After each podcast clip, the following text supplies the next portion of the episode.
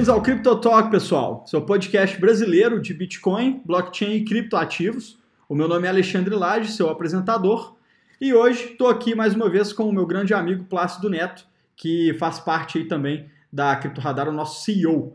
Boa noite, Alexandre. Tudo bem, pessoal? Como é que tá todo mundo? Estamos aqui mais uma vez para falar mais um pouquinho sobre criptoativos. É isso aí. Hoje o, o episódio vai ser sobre Bitcoin. Então vamos falar aí, vamos entrar a fundo no, no que é o Bitcoin, o blockchain, como funciona aí o processo de mineração, enfim, vamos falar de tudo que vocês estão querendo saber sobre Bitcoin. E fazendo uma menção também ao podcast que a gente fez, foi o primeiro podcast piloto, é que a gente falou sobre o histórico né, do que é o dinheiro, como ele se formou, como surgiram os primeiros bancos e o sistema financeiro, e a relação do dinheiro com os poderosos, né, chamados do The Establishment. Inclusive, é, a gente comentou um pouco sobre aí, a crise de 2008, que foi a crise dos subprimes lá nos Estados Unidos, com a queda aí, com a, na verdade, a quebra dos Lehman Brothers, né, do banco Lehman Brothers, e a gente tem inclusive uma indicação para fazer, não é isso, Neto? Isso aí. É, para quem tiver mais curiosidade sobre como é que aconteceu essa crise e de como que todo esse detalhe se desenrolou, uh, o filme é A Grande Aposta. Então, se vocês derem um Google aí, vocês vão achar facilmente esse filme e é muito interessante, pessoal, porque como a gente disse também no podcast anterior, não adianta a gente estudar Bitcoin se a gente não tem bem claro o, o que, que ele veio resolver, né?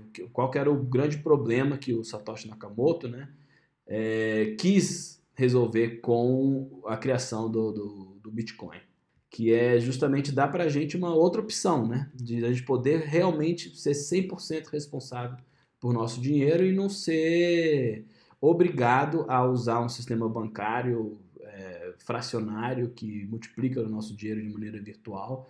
Que de, de virtual não é só o Bitcoin, não, né? De virtual, o próprio fiduciário é muito mais virtual que qualquer outra coisa, né? Que a quantidade mesmo de dinheiro em espécie que você pode pegar frente àquilo que existe é irrisório. É verdade. Né?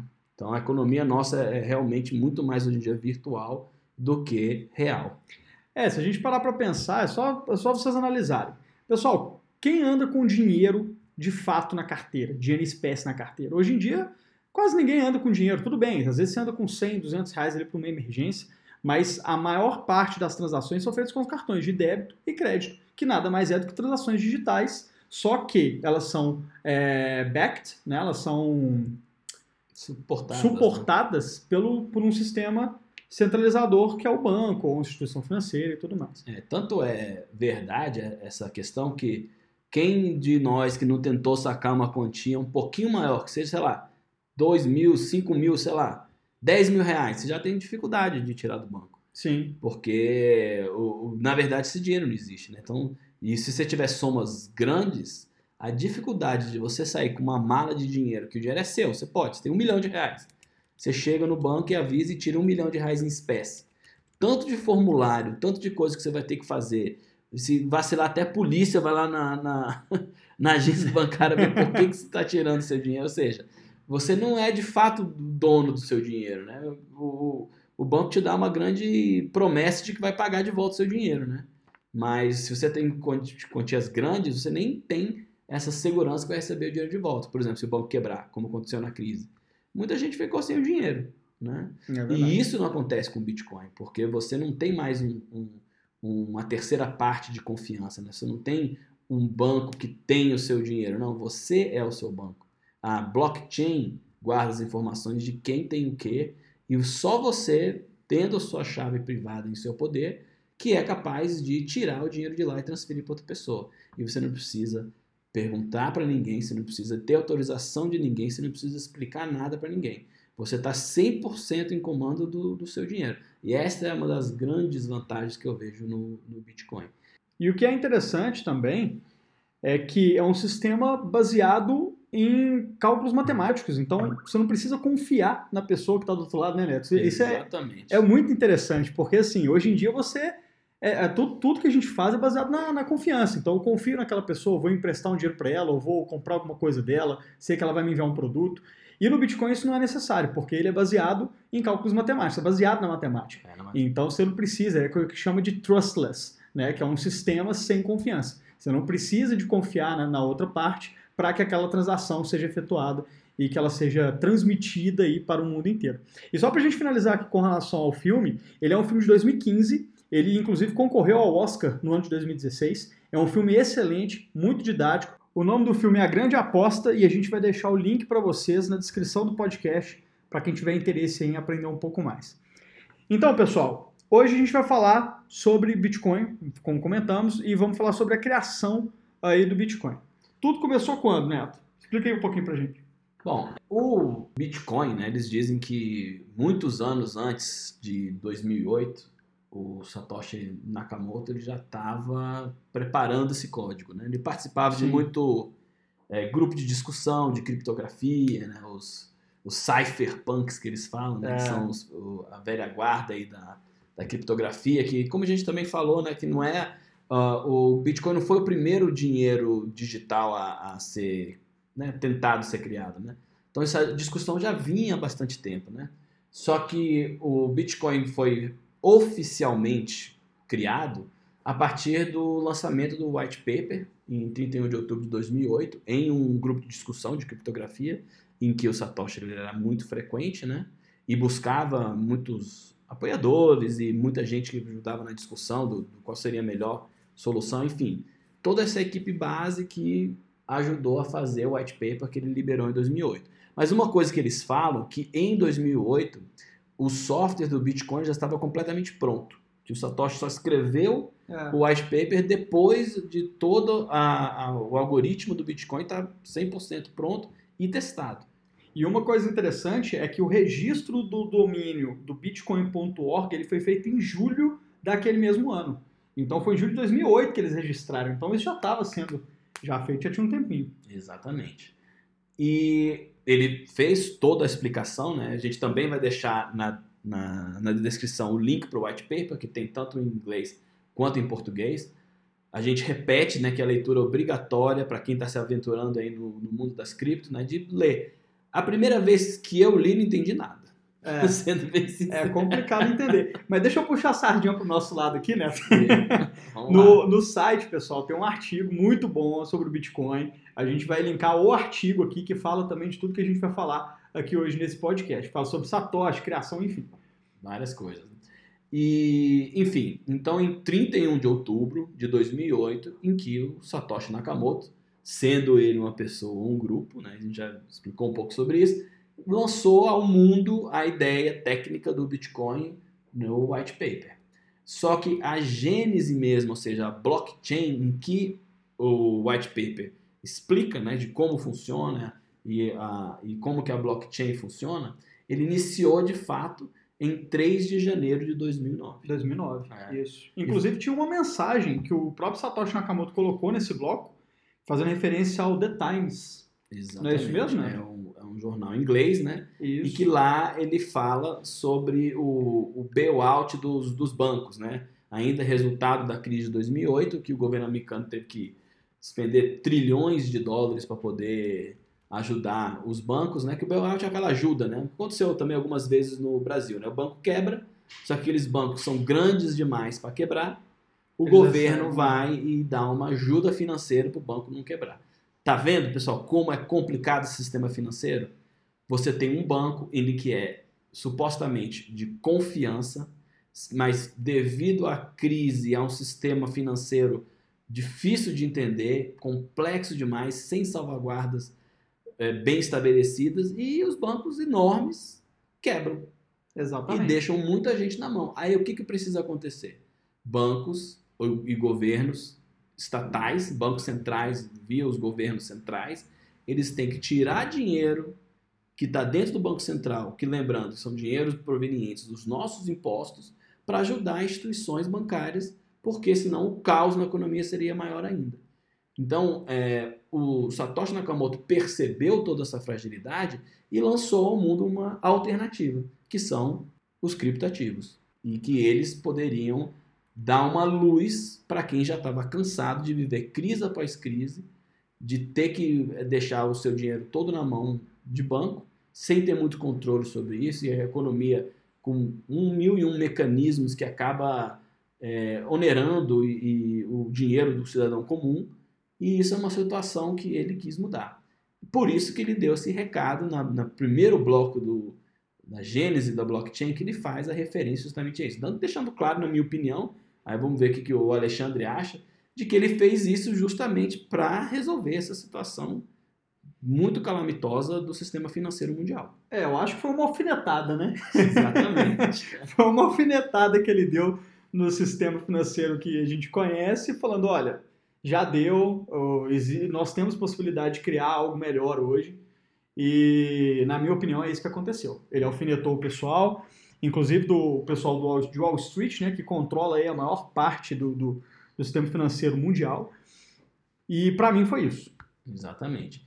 Então, recapitulando, 3 de, de, desculpa, 31 de outubro de 2008, o white paper é apresentado ao mundo e em 3 de janeiro de 2009 é que de fato se inicia a blockchain dessa maravilhosa entidade que a gente chama de Bitcoin, muito amada. Exatamente. E só uma ressalva, pessoal, é o seguinte, o, o white paper, não lembro se a gente comentou no podcast passado, o white paper já está traduzido para o português, Vamos deixar o link também no nosso, no nosso artigo, tem o link para ele para o português. É uma leitura um pouco técnica, tá? Então, como o Neto falou, é, às vezes é um pouco muito técnico para algumas pessoas, mas lê o nosso artigo que vocês vão entender melhor blockchain, white paper e tudo mais. E aquilo, à medida que também que você for estudando um pouco mais, pelo menos foi assim comigo, você vai sempre voltando, né? Você volta para o white paper já com um pouco mais de acúmulo, aí você vai, ah, então quer dizer que isso quer dizer isso, isso quer dizer aquilo. Então a primeira vez é, não se entende muita coisa, pelo menos foi o meu caso, e à medida que você vai tendo mais acesso, você vai compreendendo certos aspectos, mas é muito importante a gente saber onde tudo começou e para que, que as coisas foram criadas. Exatamente. E uma outra referência que é muito interessante para quem quer estudar é o livro do Chris Burnisk, Crypto Assets, é, The Innovative Investor's Guide to Bitcoin and Beyond. Então, traduzindo, é o criptoativos, um guia de Bitcoin e altcoins né, e ativos para o investidor inovador. Exatamente. É, eu li esse livro já umas três vezes, ele é muito bom, muito bom. Para você ter uma noção, eu acho que eu comprei esse livro umas cinco vezes para dar de é. presente para os outros. Né? Que todo mundo que, Neto, né, me ajuda, como é que eu faço para investir e tal? Leia o livro do Cris, leia o livro do Cris. Então, eu dei ele de presente para muita gente, para minha irmã, dei para meu sobrinho, para amigos que, que querem, entendeu? Então, ele é realmente uma excelente fonte. A gente também vai deixar o link aí na, na descrição. Para mim, é uma leitura também obrigatória. Depois do white paper, já pode cair no livro do Chris, que é uma leitura muito fácil, ele é muito tranquilo, muito ele vai contando a história, ele vai construindo o conhecimento junto contigo.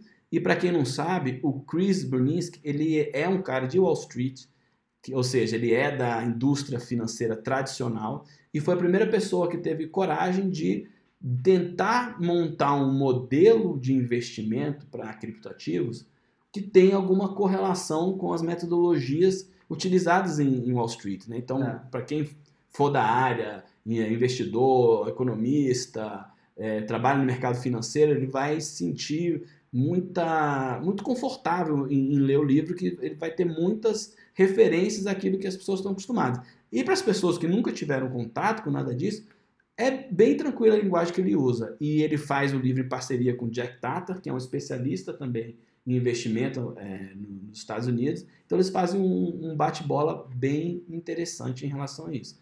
E trazendo a realidade do, do, do, Bitcoin frente a um modelo de investimento. É muito bacana, bem legal. Pessoal, agora só tem um pequeno problema. Pequeno o... detalhe. é, nem tudo é como parece, né? O livro ainda não tem tradução para o português. Inclusive, as pessoas que estiverem ouvindo, se alguém quiser também se oferecer para traduzir, seria interessante, né? Pelo menos para a comunidade. Mas, por enquanto, pessoal, é só em inglês o livro. Não sei quando é que ele está previsto aí para ser traduzido para o português. Bom, Neto, vamos lançar um desafio aí, então. Eu me, me proponho aí a, a fazer parte da tradução. Quero saber quem, tá, quem aí quer colaborar, quem ajudar a gente a traduzir esse livro, inclusive comentar lá com o Cris, falar que a gente está pensando nisso, para a gente poder ajudar a comunidade brasileira a ter acesso a esse material incrível aí. Pô, muito legal. Eu também participo, sem problema. A gente montar uma equipe aí de tradução, que tradução é uma arte, né? Tradução é uma arte. É, não, é, não- não é uma, uma tarefa simples, mas quem tiver interesse, só mandar também mensagem pra gente no Twitter ou no Facebook, enfim. Isso. que a gente monta essa equipe, entra em contato com o Cris, que é uma pessoa bem acessível, e vamos ver se dá certo, né? Essa tradução, porque realmente a fonte, se for traduzida para o português, vai ser um belo presente para a comunidade brasileira. Né? Com certeza. E pensando também, assim, já traduzimos outros artigos, tudo bem que não foi um livro, mas foram artigos de outras pessoas também com uma certa influência no, no mundo de cripto, e eles são sempre muito abertos a esse tipo de coisa. Então, é igual o Jeffrey, o Daniel Jeffries falou, realmente tradução é uma arte. E eu acho que seria é até do interesse do Chris também ter esse livro traduzido para o português. Né? Não sei como é que funciona a burocracia dessa tradução com relação à editora e tudo mais, mas é bem legal. Então, o desafio está lançado aí. Quem quiser fazer parte dessa equipe de tradução, eu me dispus aqui. O Neto também vai estar dentro e quem quiser, entre em contato conosco. É, e só explicando aí, pessoal, para quem não é do mundo cripto, o Daniel Jeffries, ele é também uma figura atuante no, no universo cripto, né? Ele tem um, um blog, ele escreve diversos artigos, também tem um artigo traduzido dele no nosso site, a gente vai deixar a descrição, e também deixar ah, o link para o Twitter do Daniel Jeffries e também a página dele no Medium. Isso. Para o pessoal que tiver mais interesse, também são Hacker Room, né? é, ó, dentro do Hacker Noon ele, ele tem essa o blog onde ele fala diversos assuntos relacionados ao universo cripto. Então tá aí o link na descrição, é só clicar e se divertir. Ter acesso. Exato. Vamos começar falando então do Bitcoin com B maiúsculo, Neto? Para o pessoal é entender a isso? diferença. B Pois é. maiúsculo, B minúsculo. Leia o livro do Chris que ele vai explicar com detalhe lá. Exatamente. Mas vamos dar uma pincelada aqui para a gente poder é, avançar um pouco na explicação. Bom, o Bitcoin com B maiúsculo é o que ele chama do software do Bitcoin. Né? O que, que é um software? Que É que um programa, né? Programa de computador. Exato, é um programa de computador. Lembra que a gente fez aquela analogia que a blockchain é um grande arquivo Excel? E esse arquivo Excel só aceita que você insira linhas. Você não pode excluir linhas. Né? É. E tem diversas regras para você poder fazer a transferência de fundos, Sim. para você poder saber quanto que cada um tem de saldo, né? Qual que é, de quanto em quanto tempo eu vou Isso. ter novos blocos, quantos bitcoins eu vou liberar em cada bloco. Enfim, são diversas regras que a gente tem dentro desse programa. É um programa que gerencia a blockchain, né? Por assim dizer. Exatamente, né? Como qualquer outro programa de, de computador.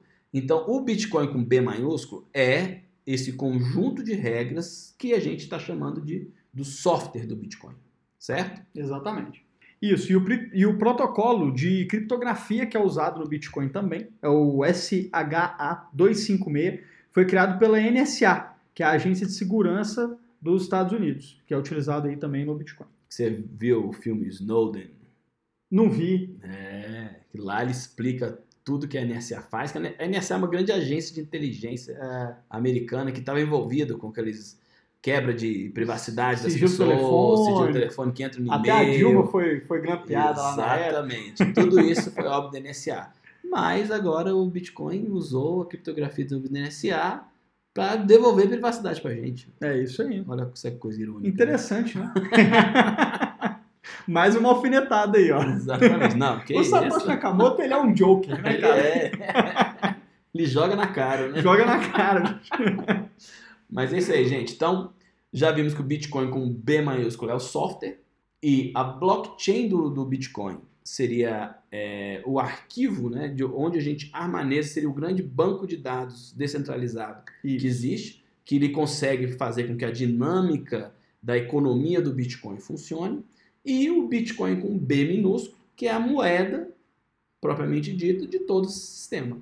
Então a gente pode pensar de uma maneira bem é, didática o Bitcoin como sendo três partes principais na sua questão de programação, que é o algoritmo do Bitcoin, que é o, o software, né?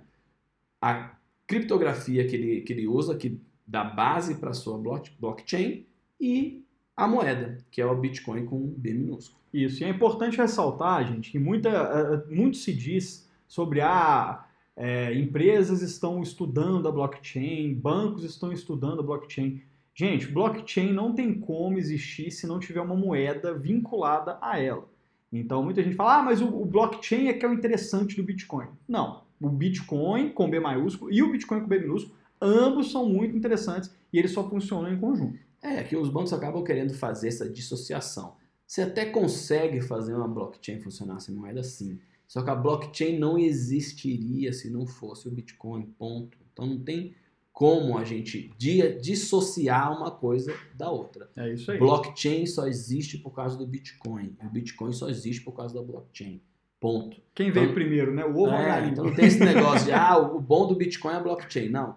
A blockchain faz parte do Bitcoin. É isso aí. Entendeu? Então a gente já definiu o software, né? a, a, a parte software, a parte de programação do Bitcoin. Isso. Só que a gente também tem que ter o hardware. É igual um computador. É isso aí. O próprio Chris também fala isso, né? A parte de software do, do Bitcoin, ele pode ser entendido como um sistema operacional. Né? Ah, sim, sim. Como se fosse um Windows, um Mac OS, né? Só que ele é mais parecido com Linux, porque ele é um, um software de código aberto. O que quer dizer isso? Qualquer pessoa pode ver o código do, da, do Bitcoin, né? O Bitcoin mais amplo, né? Nessa definição que a gente deu de um software, né? Uhum. E pode até colaborar com o desenvolvimento dessa, dessa plataforma. Sim, tanto que são as BIPs, que são as Bitcoin Improvement Proposals, que são as propostas de melhorias no Bitcoin. É que claro que como todo software, né, você tem que ter uma equipe por detrás fazendo a manutenção da, da plataforma, né? Isso. Então, as pessoas elas colaboram na, nas BIPs, né, que são as formas que você faz patches no, no, no software do, do, Bitcoin como um todo, né? Que é, essa proposta vai ser analisada e, havendo consenso, ela é adicionada no Bitcoin Isso. com um novo conjunto de regras. É, como o próprio nome diz, são propostas. Então, os desenvolvedores, né, a equipe de desenvolvedores, eles vão analisar a proposta, ver se é viável e vão fazer, vão lançar um, um update, né, uma, uma nova versão daquele, daquele software com já a melhoria implementada. Beleza. A gente já viu então a parte do software do, do Bitcoin, né? mas, de novo, fazendo uma, uma comparação com um computador, você tem o sistema operacional, mas você também tem o hardware. Né? Isso. O hardware do, do Bitcoin como um todo, né? não só pensando em moeda, mas em toda a solução do Bitcoin, ele é garantido através de uma grande força computacional, que em 2015 era 50 Googles. Né? Não, 100 Googles. 100 Googles de, de processamento, né? E cada dia mais vai aumentando, né? Que são o que a gente conhece como as máquinas dos mineradores. Né? Isso. Né? E esse conjunto de equipamentos que eles são distribuídos no mundo todo, né? E eles fazem parte da espinha dorsal do poder de processamento que o Bitcoin tem. Que como o Bitcoin ele é baseado na, não na confiança, mas sim na criptografia matemática, né? todos os problemas matemáticos envolvidos que são de muito difícil resolução, eles necessitam de um poder de processamento enorme. E além do que também precisa de um grande processamento para poder dar conta de todas as transações que ocorrem diariamente entre as diversas carteiras do sistema. Então, é, temos o software, que é a, o conjunto de regras do programa do Bitcoin. Temos a blockchain, que é esse grande arquivo, né, essa grande planilha Excel que só aceita inserções e nunca você pode excluir nada, que essa é uma grande magia. Uma vez escrita na blockchain, aquela informação é imutável, você não muda. Uhum. É, a criptografia utilizada para fazer todos os processamentos das chaves e tudo mais, que é o SH256, e o hardware que a gente tem, que é garantido por essas máquinas distribuídas no mundo todo, que garantem o poder de processamento dessa rede. E a grande é, característica, fora o fato de que você não tem um único ponto de acesso, ou seja, você não tem uma, uma terceira parte de confiança como um banco, né, com um servidor de um banco, você vai ter um único ponto de ataque. Né? No caso da blockchain, não. Como você tem milhares de máquinas espalhadas pelo mundo todo, cada qual com uma cópia integral da blockchain, você tem uma rede descentralizada da informação. Então é impossível você hackear completamente o Bitcoin como hackeia um servidor de um banco. porque ela está completamente distribuída. Outra coisa, você não consegue desligar o Bitcoin. É. Você não consegue. Só É, desligar ah, na não. internet. É, vou proibir o Bitcoin, vamos desligar. Não consegue. É, como você falou, para desligar, para acabar com o Bitcoin, só mesmo se acabar com a internet. E a gente sabe que isso não vai acontecer tão cedo, É, né? pouco provável, né? É Pouco muito, provável. é muito pouco provável. Bom, a gente já viu então que o, o Bitcoin, na verdade, é um conjunto né, de, de, de várias partes, né, que tem o software, tem a própria blockchain e tem o hardware, que esse conjunto em funcionamento que ele permite que o usuário final faça a utilização do, do Bitcoin no seu dia a dia. Isso. né? Qualquer uma das partes que a gente citou que não exista, ele não consegue operar. E eu acho bacana a gente falar um pouco de, de tecnicamente, né, de como funciona isso. É, vamos entrar numa parte um pouco mais técnica, até o pessoal também não ficar muito com conteúdo muito superficial. E, gente, é só é simples, é só pensar que existe o computador, que é o hardware, existe o sistema operacional que você usa, que é tipo Windows, Linux ou alguma outra coisa, e tem você que usa né, o computador. É, e, E, a o- gente vai explicar mais ou menos como é que isso aí funciona. Exato. E o, e o arquivo onde tudo isso é registrado, né, é a blockchain. É a blockchain, Que é exatamente. como, de novo, eu sempre gosto de falar do arquivo Excel, né? mas é um, um arquivo Excel que só permite você inserir, né? E cada inserção na, na planilha Excel é uma transação, Sim, que basicamente você retira fundos de uma conta, né? Que a conta no Bitcoin ela é, é identificada, né? Por um par de chaves, né? Que é a criptografia que opera essas transações, que como a gente falou é o SH256, né? Que ela faz o, a interpretação e o uso dessas chaves, né? Que é uma chave pública sim, e uma chave privada. privado. Né? Qual que é a alusão que a gente consegue fazer a chave pública e a chave privada? A chave pública seria o número da sua conta bancária, Uhum. que a gente diz para o software do Bitcoin que eu estou transferindo uma determinada quantidade de valores por uma conta específica. Né? Isso é chave pública.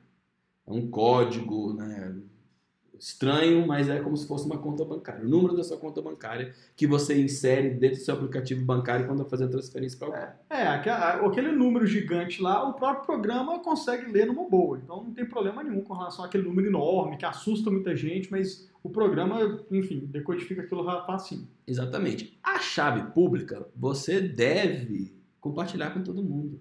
Sim. É pública. Depositem na minha O conta. próprio nome já diz, né? É, Ah, inclusive legal isso ter falado, que muita gente coloca assim, ah, ajude é, este canal, ou bitcoins aceitos aqui. Inclusive, as pessoas colocam aquele número, número gigante lá, que é para as pessoas enviarem bitcoins para ajudarem né, a manter o canal dela, ou o site dela, enfim. a gente vai fazer isso também, receber. Alexandre. Vamos fazer, cara. Boa ideia, hein, cara? Vamos fazer. A gente, a gente pode adotar essa ideia. Bom, enfim, gente. Isso, desculpa aí, a gente estava só brincando. Ou, ou não. Ou não. Mas mais tarde a gente fala a nossa chave pública para vocês. É, E a chave privada, essa sim você tem que ter um cuidado redobrado, né? Sim. Porque a chave privada é como se fosse a senha da sua, da sua conta bancária. Exatamente. Quando você vai fazer uma transação no, no aplicativo bancário tradicional, você põe qual é a conta que você vai transferir o dinheiro, qual é o valor que você vai transferir e ele te pede a sua senha, né? Para provar que você realmente é o dono do dinheiro que está depositado na conta. A chave privada é a mesma coisa. Mesma você coisa. só consegue validar uma transação quando você insere essa chave privada, né? Dando uma pequena pincelada de como que você faz isso, né? A gente tem que explicar um pouquinho de carteiras, né? Não quero me aprofundar em carteiras, que não é o objetivo desse podcast, mas de uma maneira geral, você tem as carteiras de papel, Sim. que você, através de um aplicativo específico, é, no computador, até mesmo em sites, você consegue gerar um par de chaves. Não recomendo, gente, jamais gerem um conjunto de chaves online, né? Isso é uma regra básica de segurança, né? Você fazer, tem todo um processo, mas enfim, tem como você fazer uma carteira de papel. E na carteira de papel, você imprime, né, a sua chave pública e a sua chave privada. Então você vai ver a sua chave privada. Isso. E na hora de, de, de transacionar, você tem que inserir aquele código da chave privada na sua operação. Né? O que é um pouco arriscado, né? Porque o ser humano, né, mexendo é, é complexo. Ah, a gente perde, esquece, passa para amigo. Exatamente. Então, é, uma outra forma de você fazer isso é com uma, um aplicativo no celular. Né? Exatamente. De novo, o aplicativo no celular, apesar de ser bem prático, né, que você não tem contato direto com a sua chave privada, ele É. também tem um risco grande, porque ele está ligado diretamente na internet e já existem diversos aplicativos maliciosos que percebem que você instalou uma carteira de Bitcoin e começam a tirar foto. E como é que esses aplicativos eles tiram a, a foto? Que no momento que você vai fazer uma nova conta no, no aplicativo do celular, ele pede para você anotar de 12 a, ou 24 palavras, né? Que é o que eles chamam de seed, que é esse conjunto de palavras que vai gerar a sua chave privada. E você consegue, caso perca, né? O celular, ou enfim, é, ele, o celular deu algum problema, você consegue recuperar sua conta colocando essas, essas palavras de novo da sua seed. Então, o que, que o, o aplicativo malicioso faz? Ele percebe que você instalou um aplicativo de carteira, né? E começa a tirar foto de cada frame de cada palavra. Para quê? Uma vez que ele tem essas palavras no poder dele, ele só fica monitorando aquela conta e quando tiver um volume que ele achar que é, é vantagem para ele transferir, ele simplesmente pega e rouba o seu saldo inteiro. Então, muito cuidado em relação a isso.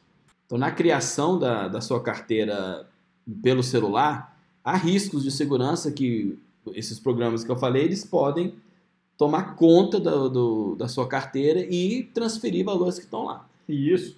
Não só, não só print screen, viu, Neto? É, teve um caso, não sei se você lembra, cara, teve um caso que a gente viu na internet aí, um- há um tempo atrás, no final do ano passado, que tem um, um programa malicioso que ele muda o destino Exatamente. de onde para a pessoa que você está mandando Bitcoin. Exatamente. Então, se eu estou te mandando Bitcoin, o software malicioso, ele entra lá e na hora que você cola, copia e cola a carteira da pessoa, ele cola a carteira do, do criminoso. Troca, do cybercriminoso. troca a chave pública. a né? chave pública. Então, Então, tem que tomar muito cuidado. Isso é, é- é muito importante. Até mesmo quando você não está só se preocupando com a chave privada, mas você sempre checar várias vezes para o destino da, do dinheiro que você está mandando. Exato. checar bastante a chave pública. né? Exatamente. Eu mexo de algum tempo com, com cripto e até hoje eu checo várias vezes, né? Porque Sim. realmente, uma vez que transferiu já era.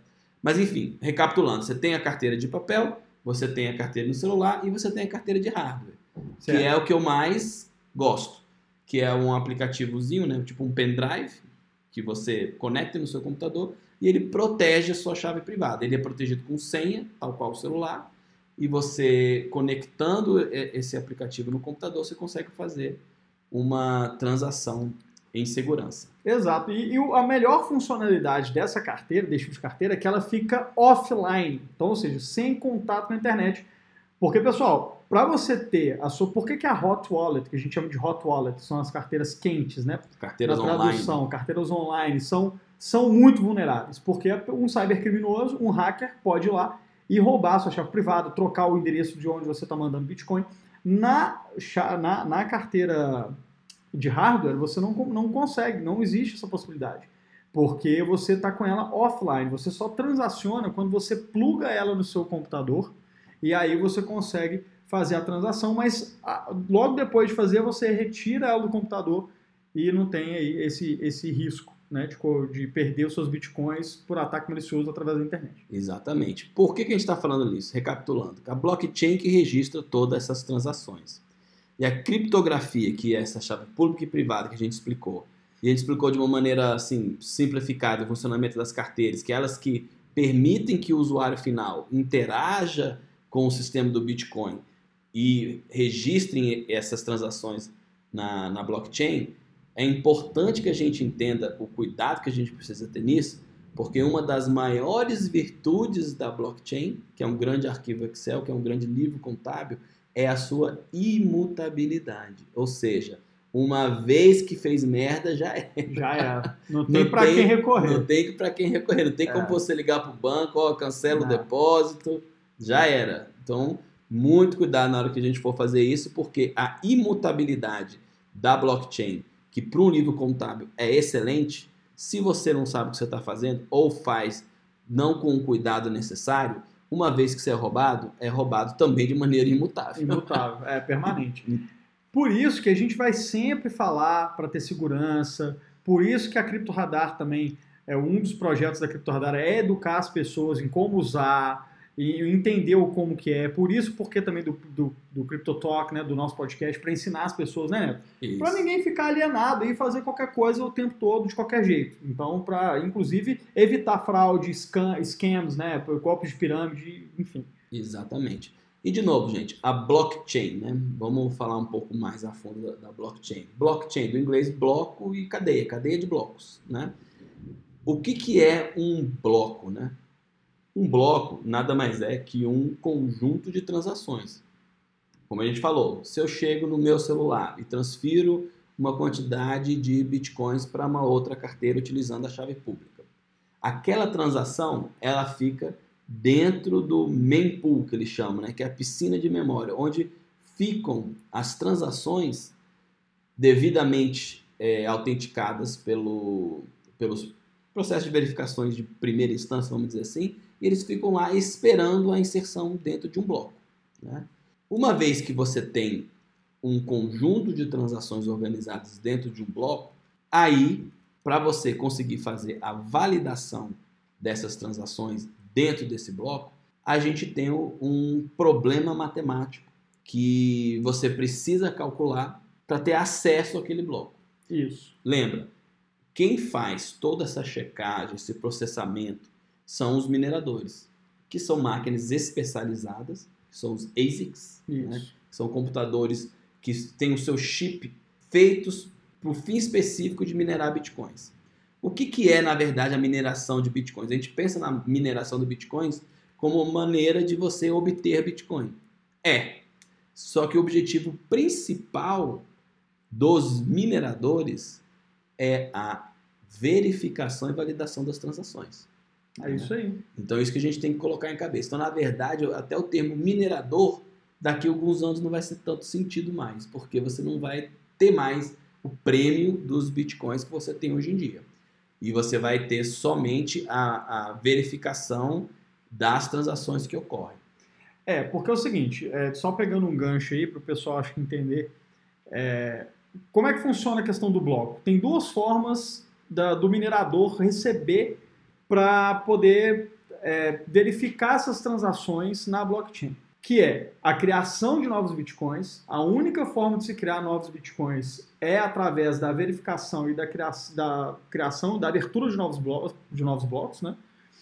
e as taxas de cada transação. Então, cada vez que você efetua uma transação na rede do blockchain, você paga uma pequena taxa para o minerador poder validar e escrever, por assim dizer, aquela sua transação na blockchain. Exatamente. É, e essa verificação exige cálculos complexos para a abertura desse bloco e para a pessoa hoje ter tanto acesso ao Bitcoin criado naquele bloco, uhum. que a primeira transação de todo bloco é o bloco que cria novos Bitcoins. Exato. Né? Lá em... Chamado de Coinbase, né? Exatamente, que é o Coinbase Transaction, né? Lá em 2009, na gênese do Bitcoin, cada bloco aberto gerava 50 bitcoins. Isso. Então, de 10 em 10 minutos, que é o tempo médio de abertura de blocos dentro da blockchain, você tinha 50 bitcoins entrando na economia do sistema. De 4 em 4 anos, a gente tem o que eles chamam de half. O que, que é isso? Você diminui pela metade o prêmio da Coinbase Transaction. Né? Uhum. Né? Então começou com 50, depois passou para 25 e agora estamos em 12,5 bitcoins por bloco aberto. Tá? Por que, gente, que tem essa diminuição na oferta de moeda? Lembra lá no, no podcast passado que a gente fala que é a inflação, que o, o dinheiro ele é criado do nada, você tem um, uma, uma emissão de moedas que fica a cargo do controle de um país isso acaba afetando a economia, afetando o valor do dinheiro que a gente tem em mãos. 100 reais que você tem hoje, se você deixa ele dentro da gaveta, a cada ano que passar, a cada mês que passar, aqueles 100 reais vai perdendo valor. Ele vale 100, depois 95, 90, 85. Por isso que a gente precisa estar constantemente aplicando dinheiro para ter correção monetária para aqueles 100 reais continuar valendo 100 reais. Não é, ver, não é quando você põe dinheiro numa aplicação financeira, os juros que você recebe, vamos assim dizer, é parte de correção monetária. Sim. Né? Justamente para a gente poder é, é, diminuir um pouco o impacto da inflação e a, a, desvalorização do dinheiro que a gente tem. O Bitcoin, ele é uma moeda hoje com uma inflação, com uma regra clara matemática, porque seguindo a, a escola austríaca né, de, de economia, dizem que a inflação nada mais é que a criação de nova moeda, né? De você aumentar a oferta de dinheiro naquela economia. Então, no Bitcoin, a gente tem hoje uma emissão controlada por um algoritmo de computador que diz que de 4 em 4 anos eu divido por 2 a minha oferta por bloco, ou seja, de 10 em 10 minutos eu sempre estou inserindo novos bitcoins, ou seja, estou gerando inflação no sistema, uhum. mas de maneira controlada. Mas então, até, né? Então, até um limite, né? Exatamente. Até um então, limite. de onde é que essa moeda é diferente das outras? Você sempre está tendo inflação. Porque há um limite. O sistema do Bitcoin, o algoritmo do Bitcoin, ele está programado para emitir um total de 21 milhões de moedas. Ou seja, só vão ser criados 21 milhões de moedas na história do Bitcoin. Isso tá? aí. Hoje em dia, para vocês terem uma ideia, a gente tem 17 milhões de bitcoins mais ou menos em circulação. Isso. Com esse halving, à medida que a gente vai diminuindo, daqui a pouco essas divisões por dois vão inserir tão pouca moeda dentro do sistema que já em 2036 a gente vai ter já 99% desses 21 milhões de bitcoins criados. Só que o término de fato da emissão de bitcoins vai ocorrer em 2140. Ou seja, a gente não vai estar mais é, por aqui. É uma estimativa. É, não estaremos. Provavelmente nossos bisnetos. Exatamente. É uma estimativa, né? 2140. Mas enfim, por que, que a gente está falando tudo isso? Porque o conceito original da concepção do sistema do Bitcoin pelo Satoshi Nakamoto é do Bitcoin ser de fato uma moeda não inflacionária como as fiduciárias são hoje em dia, e sim ela ser uma moeda deflacionária.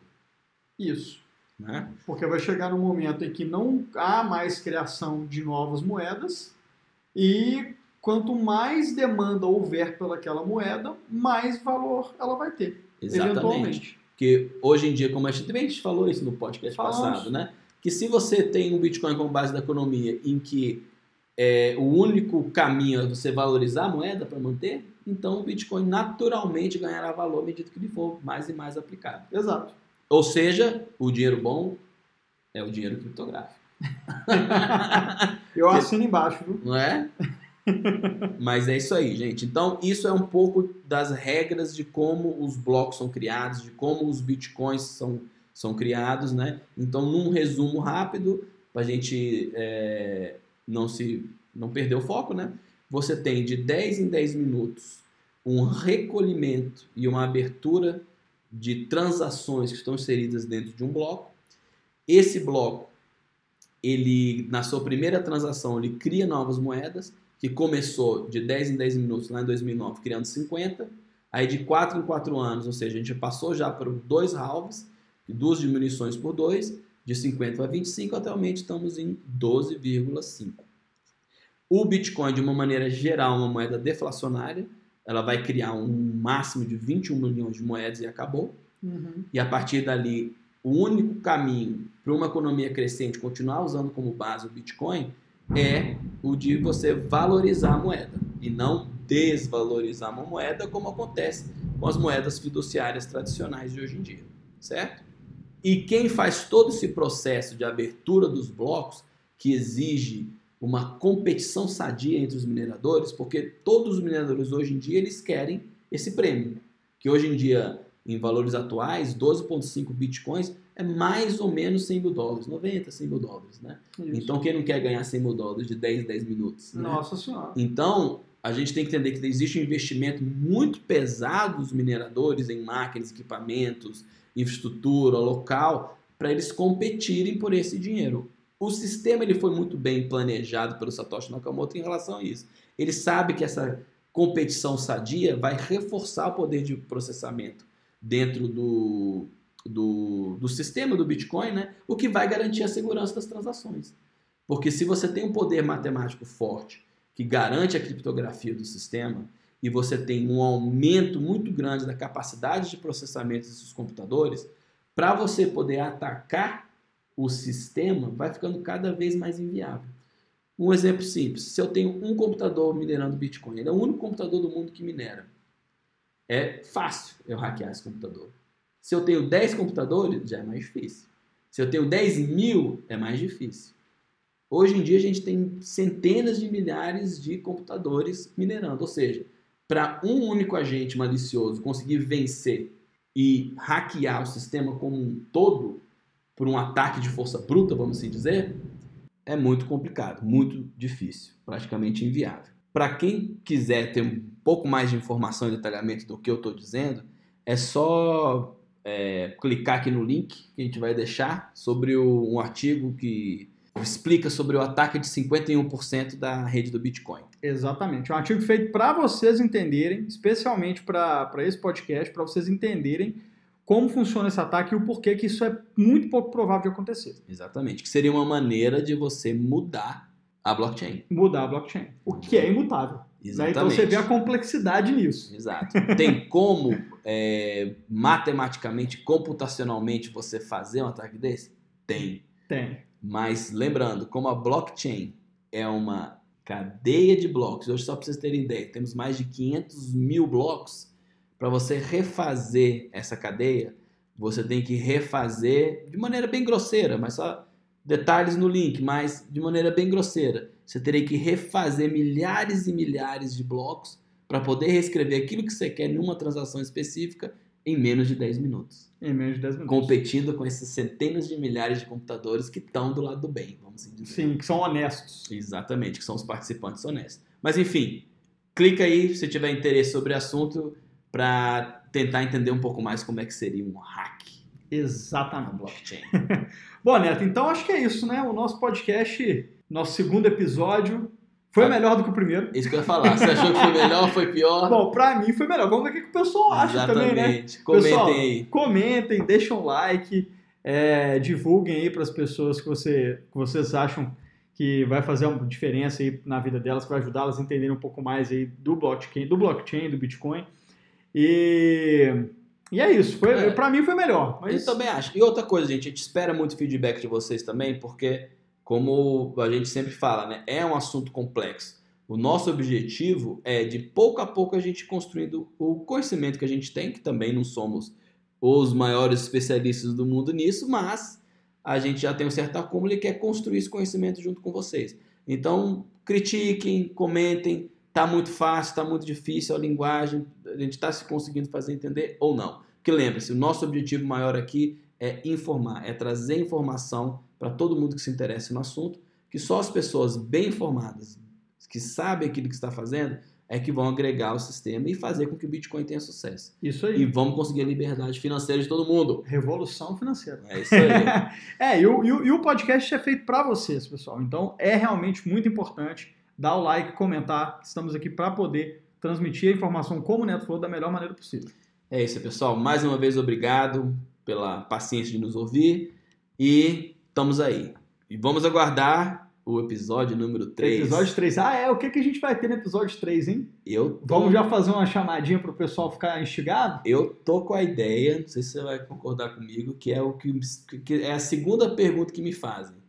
Qual se pergunta? o Bitcoin é pirâmide. É verdade. Ou se é uma bolha. Olha, tá, é uma excelente ideia. Inclusive, no nosso artigo do Bitcoin, é a primeira coisa que tá lá pergunta. Quem né? lastreia o Bitcoin? Quem é o Bitcoin? É uma bolha? É uma pirâmide? Quem garante o Bitcoin, né? É verdade. Então, ótimo. Terceiro episódio sobre bolha, pirâmide, é, não é? Esquemas, esquemas maliciosos. maliciosos. Como evitar esquemas maliciosos. Exatamente. É isso aí, gente. Então, obrigado, valeu e a gente se encontra na próxima. Muito bom estar com vocês novamente, é uma satisfação para a gente fazer esse podcast. Um abraço a todos vocês da Cripto Radar e até o próximo episódio.